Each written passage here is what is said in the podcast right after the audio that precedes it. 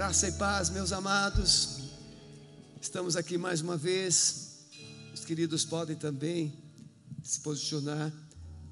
Veio uma inspiração no meu coração. Nós vamos falar sobre fidelidade incondicional. E veio ao meu coração agora Jesus. Jesus, aos 30 anos, começou a pregar o Evangelho a fazer milagres e maravilhas. Jesus curava cegos, Jesus purificava leprosos, Jesus curava paralíticos, Jesus expulsava demônios, Jesus ressuscitava mortos, Jesus multiplicava os pães, Jesus era a esperança dos povos, diz Mateus, no capítulo 12, 21 ele era a esperança dos povos. Jesus encontrava a mulher pecadora sendo acusada publicamente de adultério e Jesus a restaura. Jesus encontra uma samaritana deprimida, rejeitada, sofrida, Jesus a restaura. Jesus encontra um Zaqueu que era tido como um corrupto, Jesus o restaura. Jesus mudava a vida de todas as pessoas que se encontravam com ele. E durante três anos ele fez isso. Ele impactou a Judéia, ele impactou Jerusalém, ele impactou Israel, ele impactou todos os lugares, as nações circunvizinhas. Jesus mudou o rumo da história. Mas um dia ele foi preso lá no Getsemane. E ele foi levado como um prisioneiro. Foi levado à presença dos reis, Pilatos, Herodes, e ele foi julgado injustamente. Herodes disse que não havia nele culpa alguma e queria soltá-lo. Mas o povo, o mesmo povo a quem ele havia abençoado, o mesmo povo a quem ele havia se revelado de forma poderosa, o mesmo povo que ele havia feito milagres e maravilhas, o mesmo povo lançou um brado: crucifica-o. E ele foi crucificado. Diz a Bíblia que ele não abriu a sua boca, ele carregou a nossa cruz, ele subiu aquele monte caveira, e lá ele foi crucificado e morto. Mas ele na cruz falou sete vezes. A primeira palavra que ele falou na cruz foi sobre perdão. Pai, perdoa-lhes, porque não sabem o que fazem. A última palavra de Jesus na cruz foi: está consumado ele é sepultado. Três dias depois, ele ressuscita. E ele aparece para os seus discípulos, primeiro para Maria Madalena, depois para os discípulos, depois ele aparece para outros, por último, ele aparece para Paulo. Jesus recebeu um nome, diz Paulo aos Filipenses, ele recebeu um nome que é sobre todo nome. Ao nome dele, todo joelho se dobra, para o nome dele, toda língua confessa que só ele é o Senhor. Jesus é Deus, o Criador, o Senhor, todas as coisas estão debaixo dos seus pés. Sim, é esse Jesus que aparece para João na ilha de Pátimos. É esse Jesus que escreve uma carta. Hoje pela manhã nós falamos da carta de Pérgamo, agora nós estaremos falando sobre a carta a Esmirna, uma igreja tremendamente fiel. É esse Jesus que escreve a igreja, e ele tem autoridade e ousadia para chamar a igreja à fidelidade, porque ele foi fiel.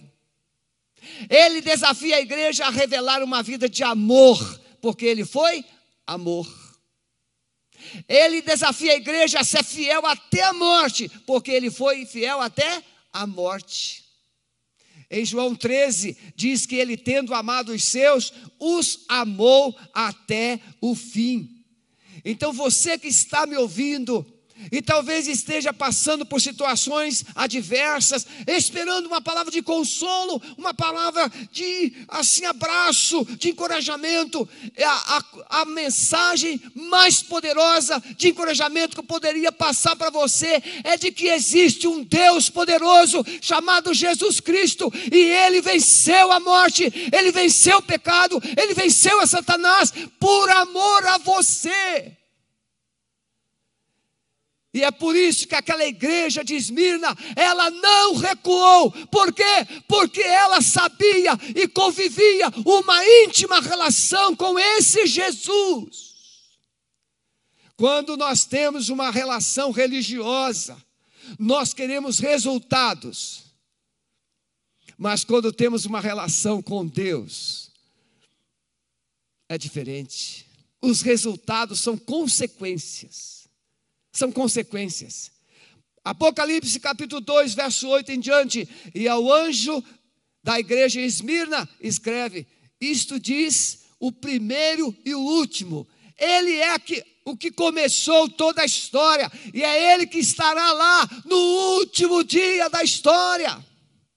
Ele é o primeiro, ele é o Alfa e ele é o Ômega que foi morto, mas reviveu. Sim, ele passou pela morte, não de Covid, não, Jesus não foi assassinado, Jesus se entregou para um sacrifício.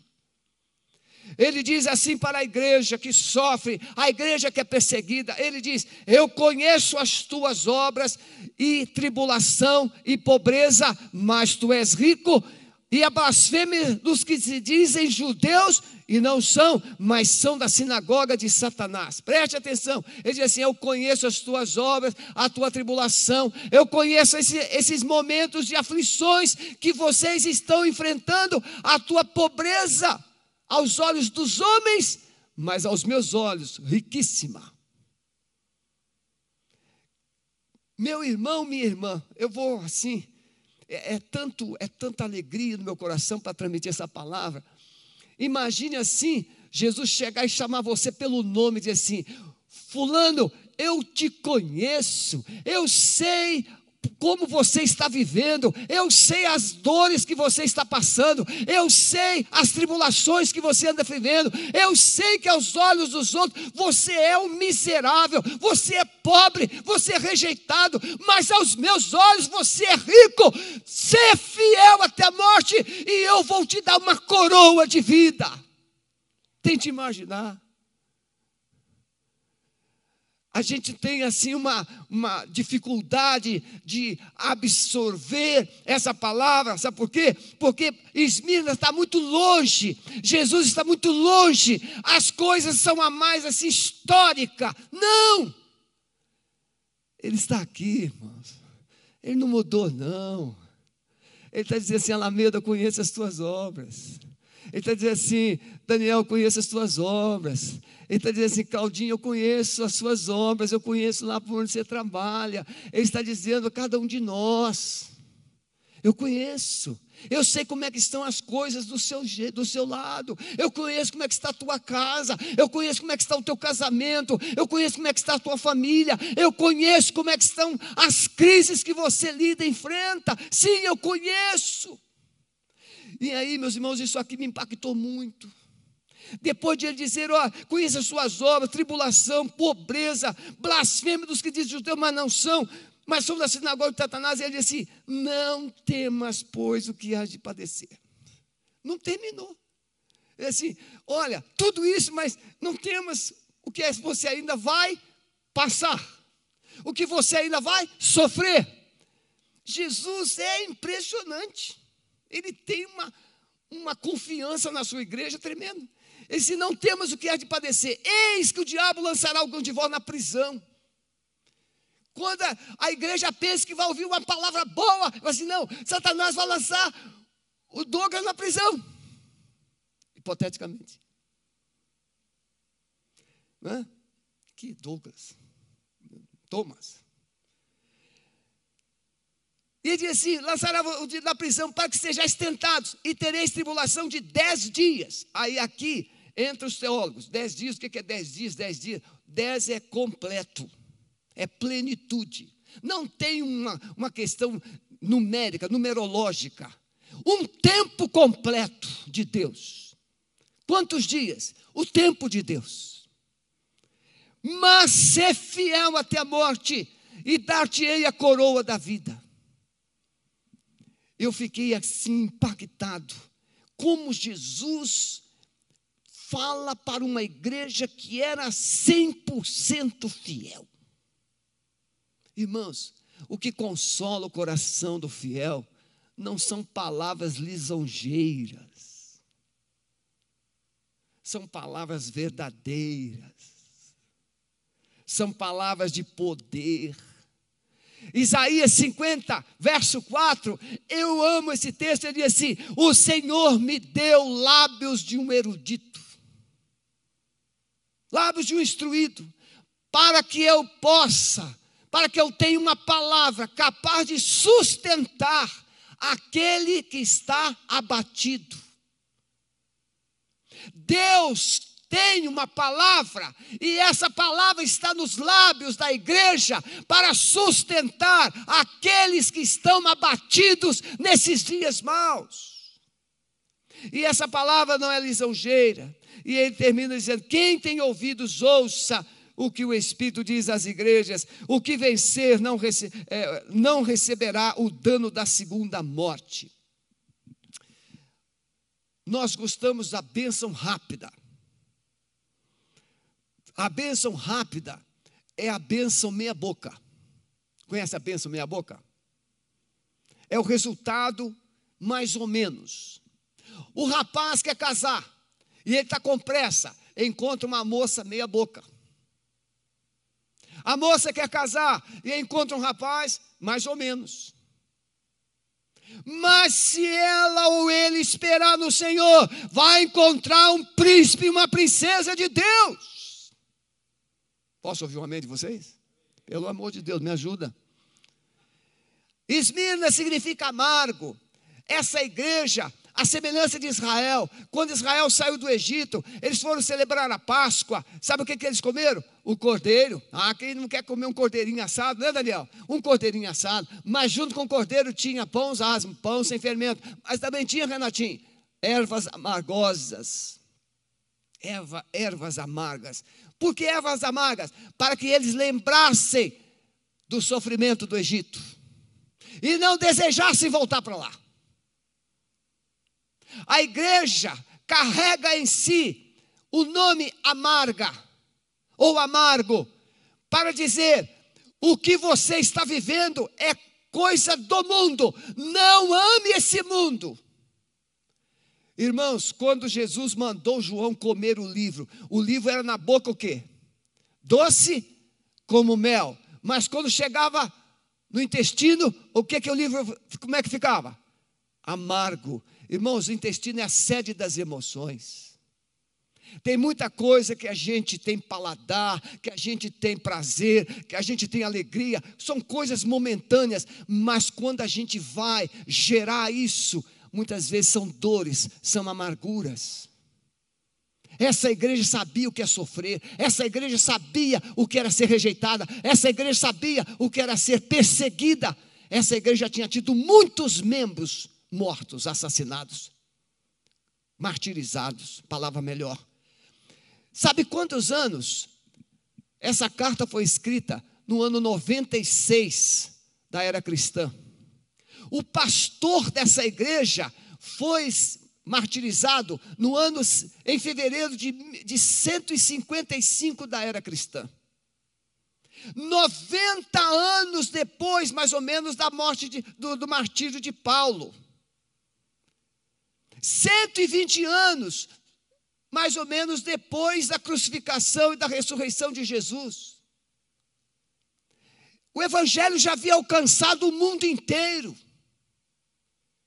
Esmirna foi a única cidade sobrevivente de todas as sete cartas que João escreveu para as igrejas da Ásia. Hoje ela se chama Izmir, na Turquia com 255 mil habitantes. Nessa cidade havia um monte chamado Pagos, coberto de templos pagãos. eu citei alguns aqui hoje cedo, né, que também havia lá em Pérgamo. Templo de Cibele, Zeus, Apolo, Afrodite, Esculápio. É nesse lugar, irmãos, cercado de idolatria, de feitiçarias, de perseguição, de injustiça. Esse monte Pagos, não dá para a gente entender, mas vamos imaginar que tiver ah, nesse monte uma, uma, um abismo. Levaram de uma vez 1.200 cristãos e depois 800 cristãos, e todos foram jogados no abismo e mortos. Mas a igreja não recuava. E foram martirizando os membros, martirizando os, os membros. E então pegaram o pastor Policarpo.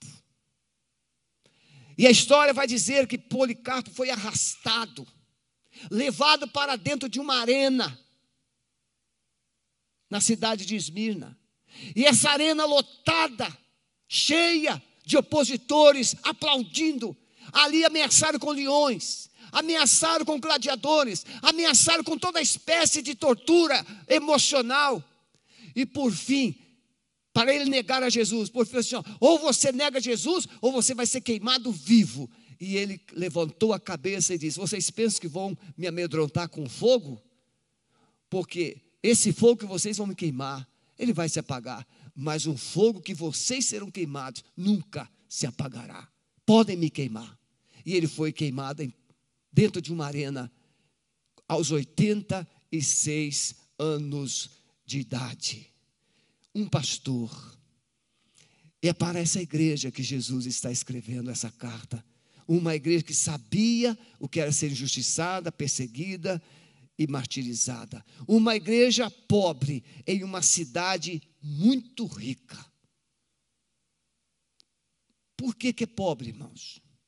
Hoje, um cristão Veja, alguns irmãos estão sendo abençoados com retorno ao trabalho, né? Um deles é o Julián, amanhã recomeça o trabalho.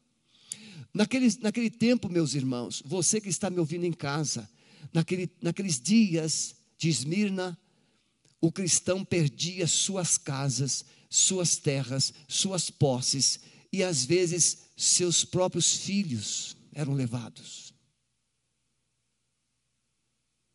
E eles perdiam tudo não tinha como bater na porta do emprego. Ninguém dava emprego para cristão. Era oposição total. Por isso que eles são rotulados de pobres. Está entendendo, Tiago? Não é simplesmente, ah, não, eu tenho currículo, eu vou lançar o currículo. Não tinha como lançar currículo. Quem ia aceitar o currículo está lá? Cristão. É igual o judeu na, na, durante a perseguição de 41 a 45. Ninguém empregava um judeu. O judeu tinha que carregar uma estrela no peito como marca. E quando ele visse um soldado romano, tal qual um leproso nos dias de Jesus, eu sou imundo. Você pensa que ser cristão hoje é uma coisa simples e fácil. Ah, eu sou católico, ah, eu sou protestante, ah, eu sou evangélico. E aí resume-se nisso. Não. É muito mais que isso. É muito mais que isso. Era uma igreja que sabia muito bem o significado de tomar a cruz, a semelhança de Pérgamo. Tomar a cruz, como já ensinei aqui, era aceitar a possibilidade de ser martirizado a cada dia. Essa igreja era composta de cristãos, fiéis a Cristo, no meio de uma cidade que era fiel a Roma. Esmirna era considerada uma das cidades mais leais a Roma. Os judeus nessa cidade perseguiam os cristãos para agradar Roma. Vocês sabiam que Roma era considerada uma divindade? Vocês sabiam disso? Havia templos a deusa Roma. Não é só o imperador, a Deus, Roma era adorada como uma divindade, como uma cidade divina. Tinha templos para ela. Por isso, irmãos, quero compartilhar dentro dessa realidade uma fidelidade incondicional. Toma lá no trabalho, Eva, na sua casa, nos seus vizinhos, Miriam, lá na luta do seu condomínio, em qualquer lugar que estivermos. Fidelidade, muitas vezes, fica um pouquinho sem atração. Por quê? Porque hum, as coisas não estão soprando bem para nós. Como ser fiel a um cônjuge infiel? Como ser fiel, comprometido para filhos ingratos? Como um filho vai dedicar respeito a um pai ou uma mãe que não não cuidou bem dele? O, o desprezou? Eu tratei recentemente de uma pessoa que a filha foi dada.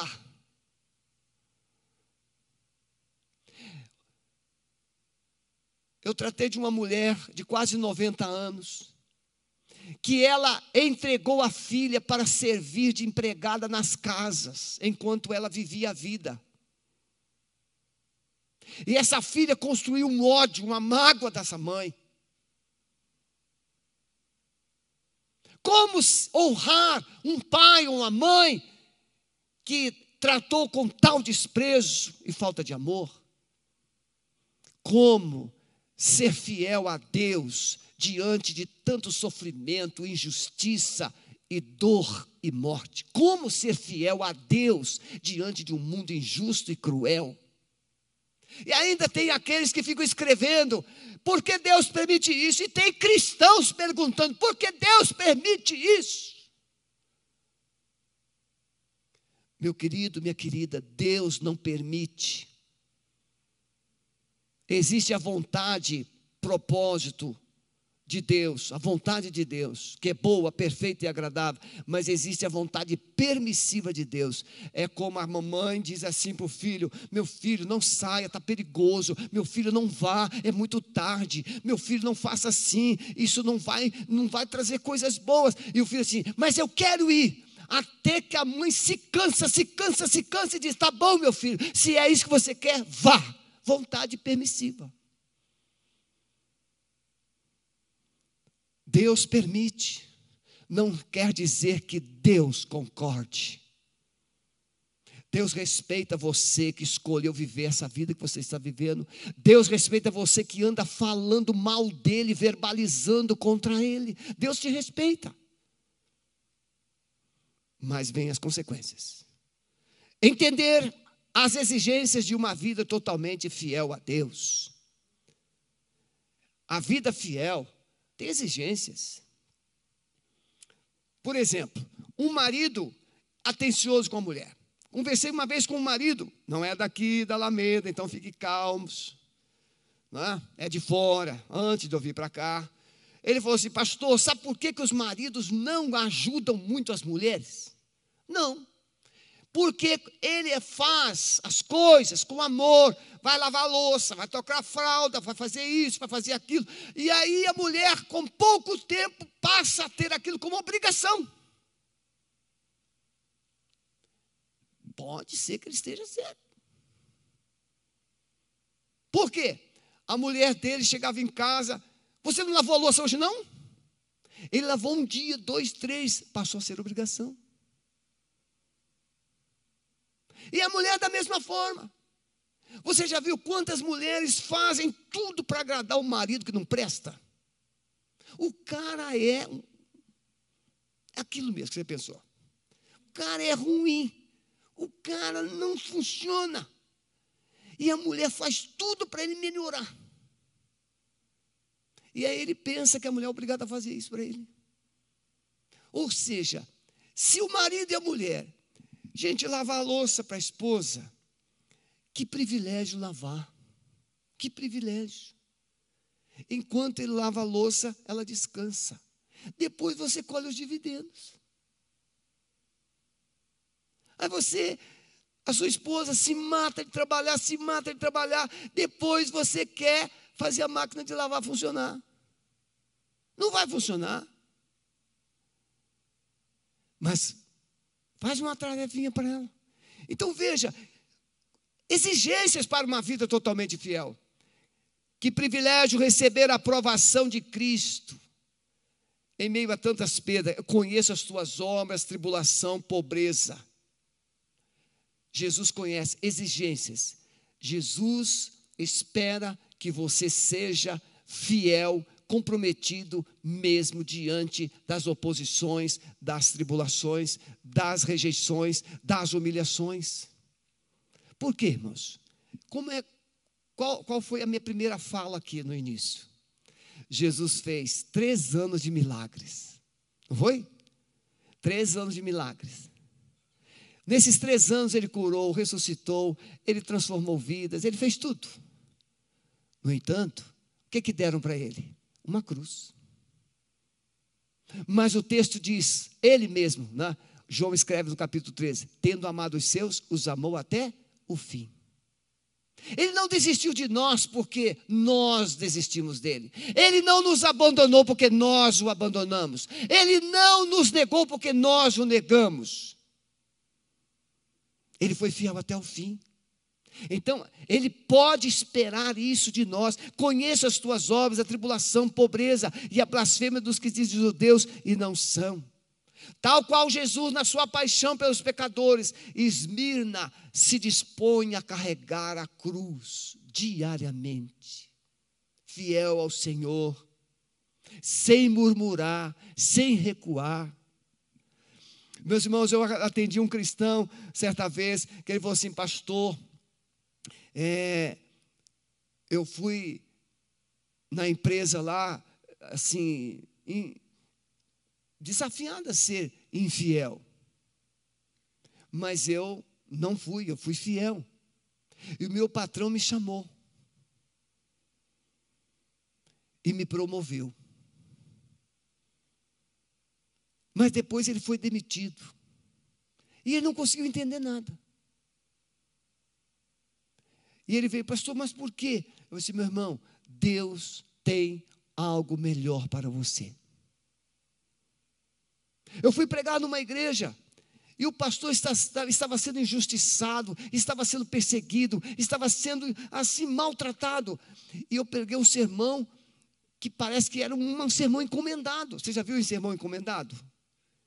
Que você pensa assim: andaram falando de mim com o pastor. Pois é, uma mulher que perseguiu o pastor estava no primeiro banco, na primeira cadeira, e eu perguntei a ela uma coisa: se minha irmã, a irmã tá, ficou doente esses últimos 30 dias, ela disse: não.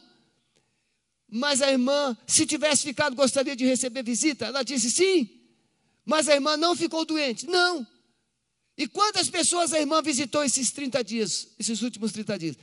E ela ficou envergonhada porque ela estava cobrando do pastor visitas. E depois ela pensou, ela foi chamar o pastor no final do culto, e o pastor veio apavorado. Pastor, você, você acabou comigo, e agora o que vai ser de mim? Disse, calma, eu vim aqui colocar ordem nas coisas. Jesus tem uma igreja melhor para você. Em 30 dias ele tinha saído daquela igreja, foi convidado por outra, e essa igreja chegou a 2 mil membros. Deus tem coisa melhor. Não reclame, não murmure. Se você for fiel até a morte, se você for fiel ao Senhor, Ele tem uma promessa para você. Então há exigências para ser fiel.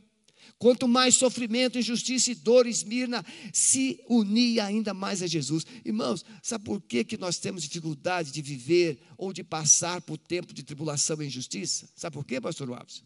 Porque nós não temos noção o que é andar com Jesus de verdade.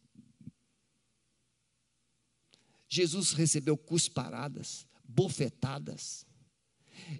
As testemunhas eram compradas. Se duas pessoas se levantarem e disserem uma mentira, uma calúnia contra nós, a gente quer que Deus faça cair fogo. É assim ou não é, irmão? Senhor, faça cair fogo, porque isso é injusto, Senhor. Isso, Senhor. O Senhor conhece o teu servo, o Senhor conhece a tua serva. A gente logo cresce reivindicando a justiça de Deus. Senhor queima, Senhor. Não. Jesus poderia, como ele disse a Pilatos, se eu quisesse, eu pediria, o meu pai mandaria 12 legiões de, de anjos. Mas Jesus não fez. Ele suportou por isso ele pode esperar de você e de mim lealdade, fidelidade incondicional, porque o amor dele foi incondicional. Passar por tribulação não é escolha, é resultado de uma fé inabalável. Irmãos, qual é a árvore que a gente bate com pau ou joga pedra? A árvore que tem fruto, não é verdade? A gente sempre diz isso.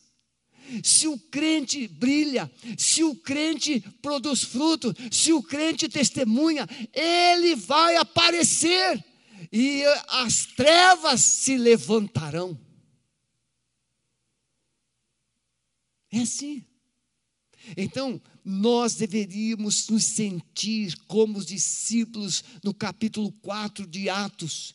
Eles se levaram uma coça e saíram felizes por ter sido julgados dignos de sofrerem afronta por causa do nome de Jesus. Mas nós, afinal de contas, nós somos filho do rei, nós somos filhos de Deus, nós somos os intocáveis, não é assim? Crente nem pode ficar doente, senão é crente fraco.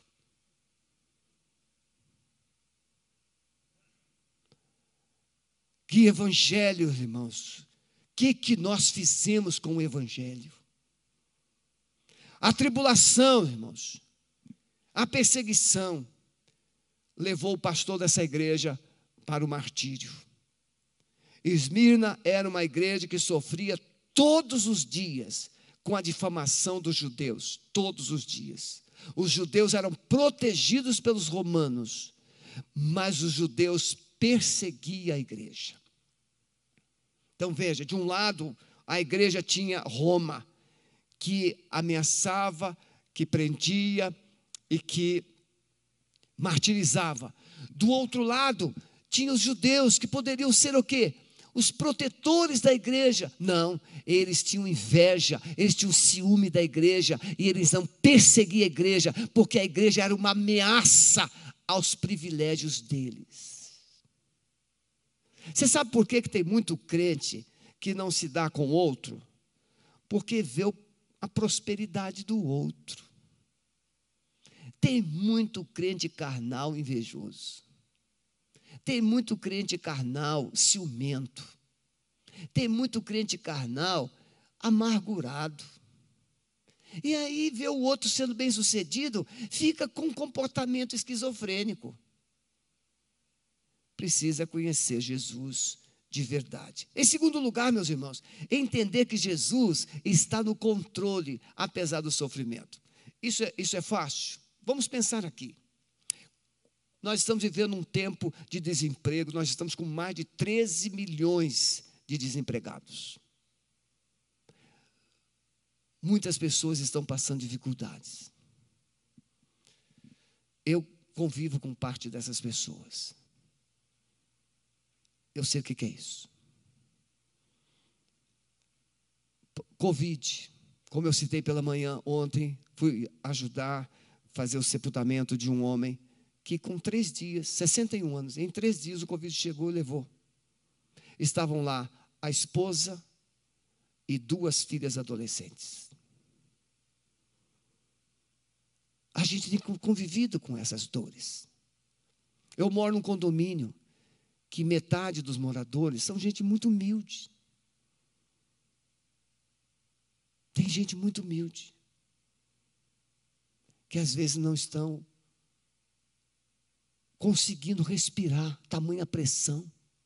Mães cujo marido foi embora, e com filho de 4, 5, 6, 7 anos em casa, aula online, tem que trabalhar home office.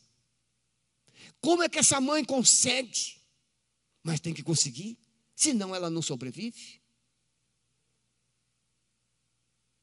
Aperto de todos os lados. Mas, irmãos, o segredo é esse, porque só Jesus pode te dar um ânimo e uma esperança.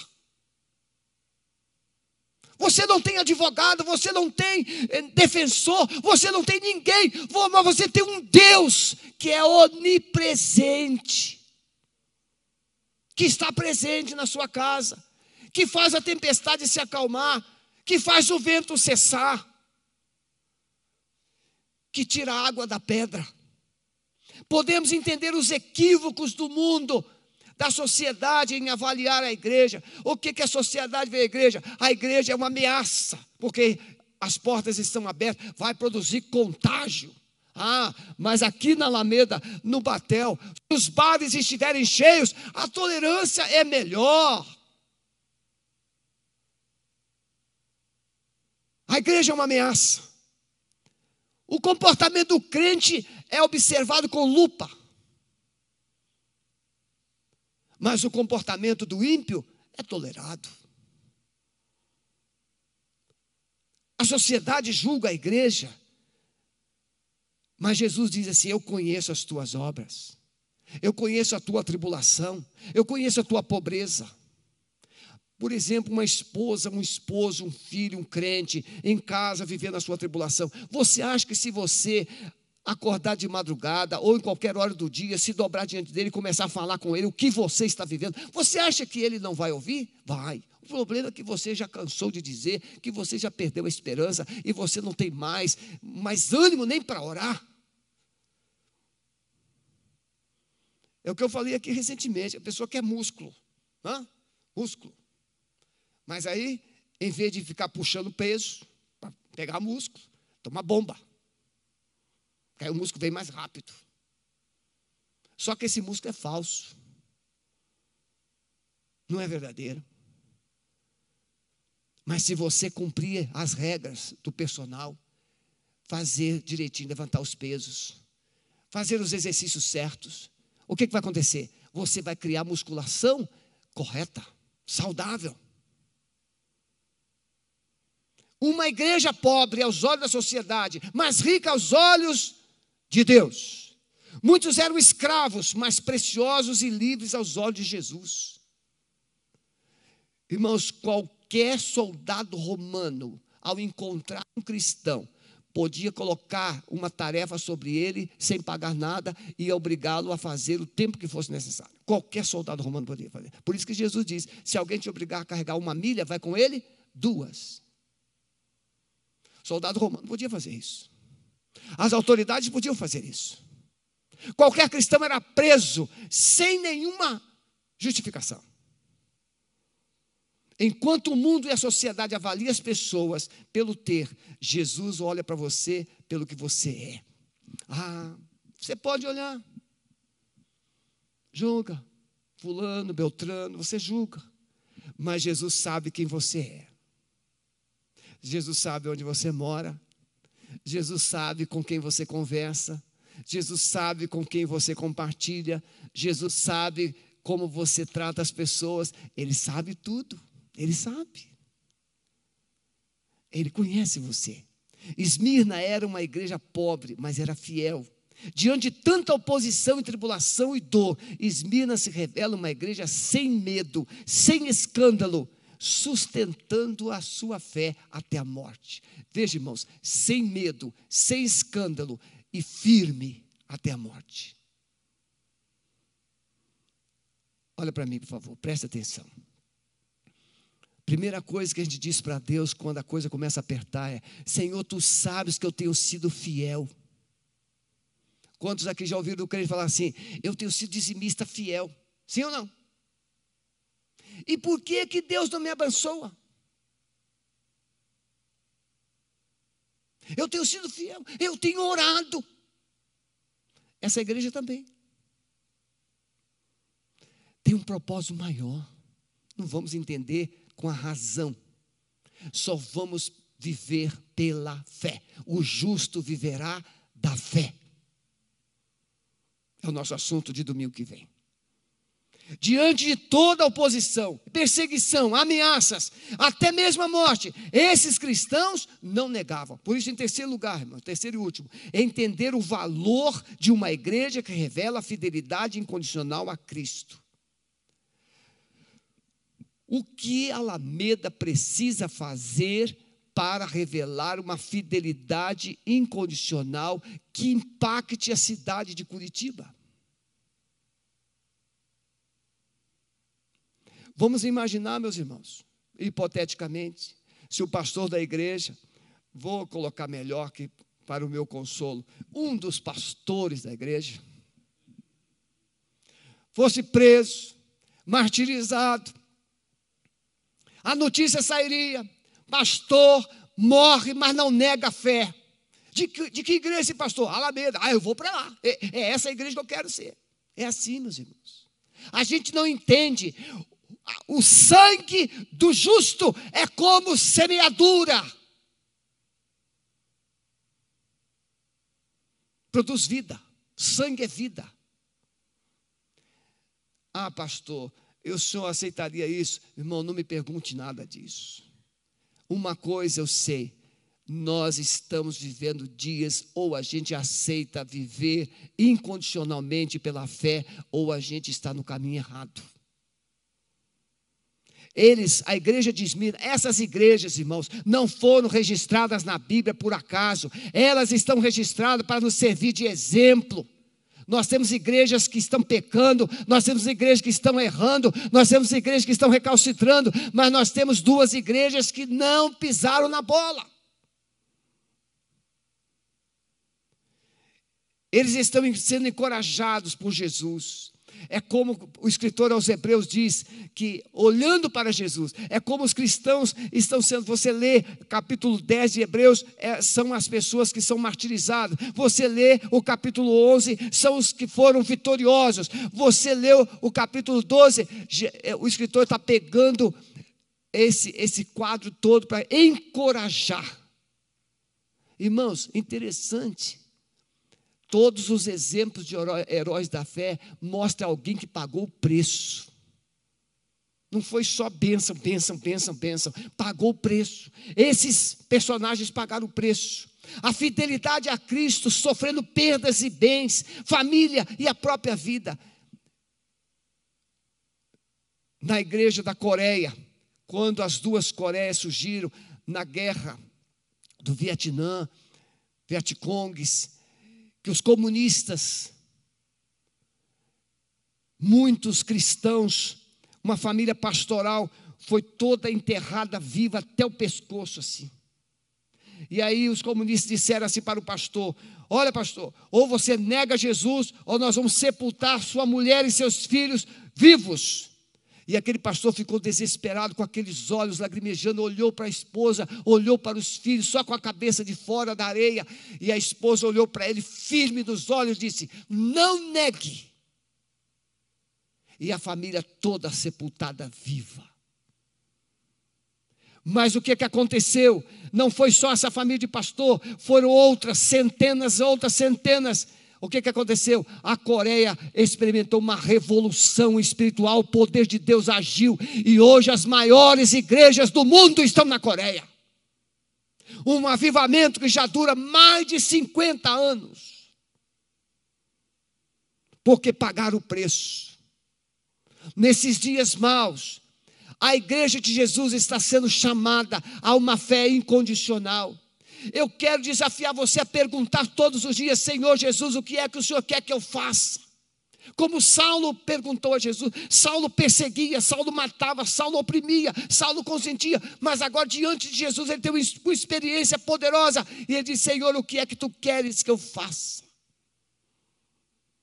Pergunte todos os dias, Senhor, o que é que o Senhor quer que eu faça? Com quem o Senhor quer que eu fale? Há alguém que o Senhor quer que eu ajude, que eu visite, que eu telefone? Pergunte todos os dias.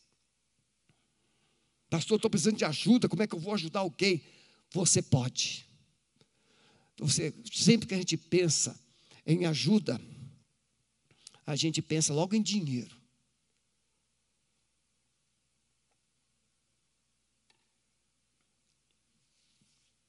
A gente pensa logo em dinheiro.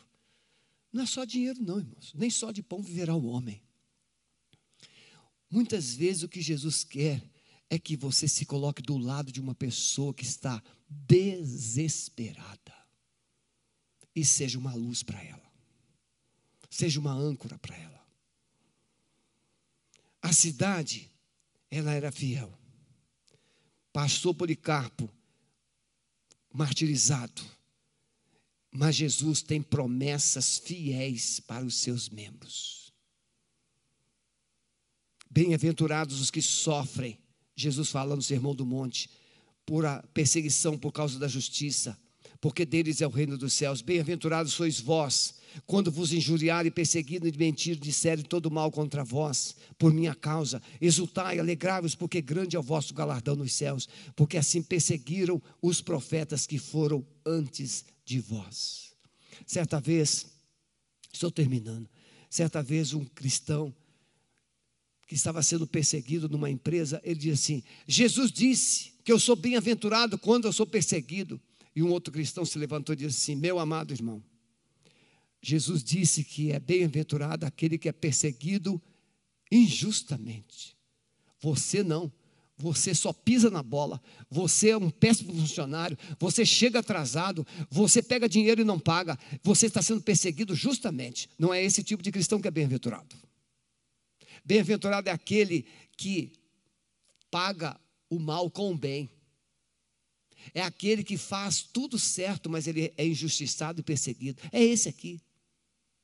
É quando alguém fala assim, macho, você não presta, mas é mentira, ele está só te caluniando. Então você é bem-aventurado, é nesse sentido. Paulo, irmãos, por último, vós, a vós foi dado o privilégio não somente de crer em Cristo, mas também de padecer por Ele. Paulo diz isso aos Filipenses e Paulo diz isso também a Timóteo. Porque quem quiser servir a Cristo padecerá perseguições. Meu amado, minha amada que está me ouvindo nesta noite, você estava esperando uma palavra de consolo, de encorajamento.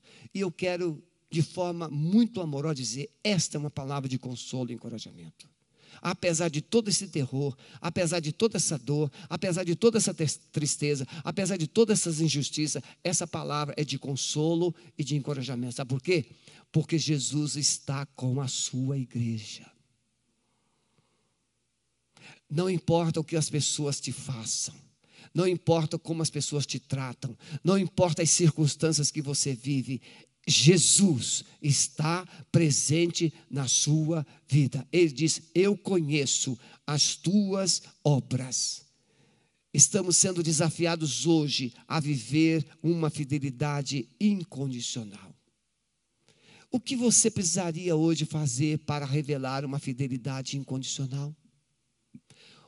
O seu casamento. Como você poderia hoje agir? Como marido, ou como mulher, ou como filho, para revelar uma fidelidade incondicional. Podem ver, marido coloca a culpa na mulher, a mulher coloca a culpa no marido, os filhos colocam a culpa nos pais e a família toda sofre. Não. Pare de colocar, pare de buscar culpados para a sua dor e busque a Deus para mudar a realidade a partir de você. Decida ser fiel, apesar de estar cercado de infidelidade. O propósito da aprovação não é te destruir, mas te construir, te levantar. Podem vir os músicos. Veja, o propósito da aprovação não é destruir você. Bem-aventurado o homem que é provado, diz Tiago, porque ele vai receber a coroa da vida. Vitória é para quem passa na prova, conquista é para quem guerreia. Você precisa entender isso. Não é simplesmente ter bênção, bênção, bênção, bênção. Não. Precisamos entender que Jesus enfrentou o pecado e a morte por nós, mas ele venceu. Olha o que, que ele diz, Paulo escreve aos, aos, aos, Coríntios. E quanto a isto, o que é corruptível se revestir da incorruptibilidade, o que é mortal se revestir da imortalidade. Então se cumprirá a palavra que está escrita: tragada foi a morte na vitória. Essa morte só foi vencida porque Jesus morreu e ressuscitou. E Paulo diz assim: Mas graças a Deus que nos dá a vitória por nosso Senhor e Salvador Jesus Cristo. Portanto, meus amados irmãos, sede firmes e constantes, sempre abundantes na obra do Senhor, sabendo que o vosso trabalho não é vão do Senhor. Você é mais do que vencedor, apesar das circunstâncias.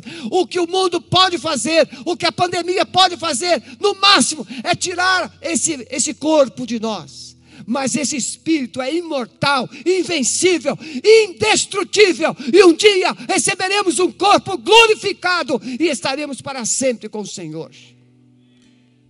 Você precisa crer nisso. Pare de olhar as circunstâncias. e comece a olhar para aquele que venceu as circunstâncias da sua vida, o Jesus de Nazaré.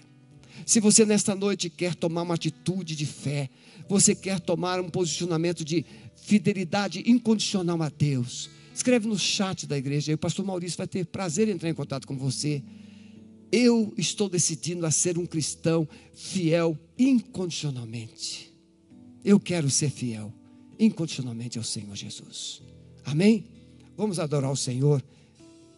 Amado Espírito Santo, nós lançamos uma palavra de fé, de esperança, de ânimo a todos os corações da tua igreja. Profetizamos um tempo de renovo, profetizamos um tempo de recomeços, profetizamos um tempo de ousadia, de romper do Senhor na vida da tua igreja. Mas queremos também abençoar aqueles que estão nos acompanhando até aqui. Lares disfuncionais, famílias fragilizadas, corações feridos, corações que estão se sentindo abandonados e injustiçados. Eu profetizo agora que a alegria está chegando no seu coração. Você está levantando a cabeça, os seus olhos voltarão a brilhar, o seu coração será fortalecido. Você receberá uma unção, uma visitação de Deus para restaurar sua sorte, sua vida, sua família, a sua casa, no poder do nome de Jesus de Nazaré recebe essa vitória, recebe essa ousadia, recebe essa unção no poder do nome de Jesus. E seja fiel, porque o seu Senhor, o seu Salvador, foi fiel até a morte por você. Nós te abençoamos com essa palavra no nome de Jesus. Deus abençoe. Muito obrigado por ter nos acompanhado até aqui, em nome de Jesus. Fique na paz.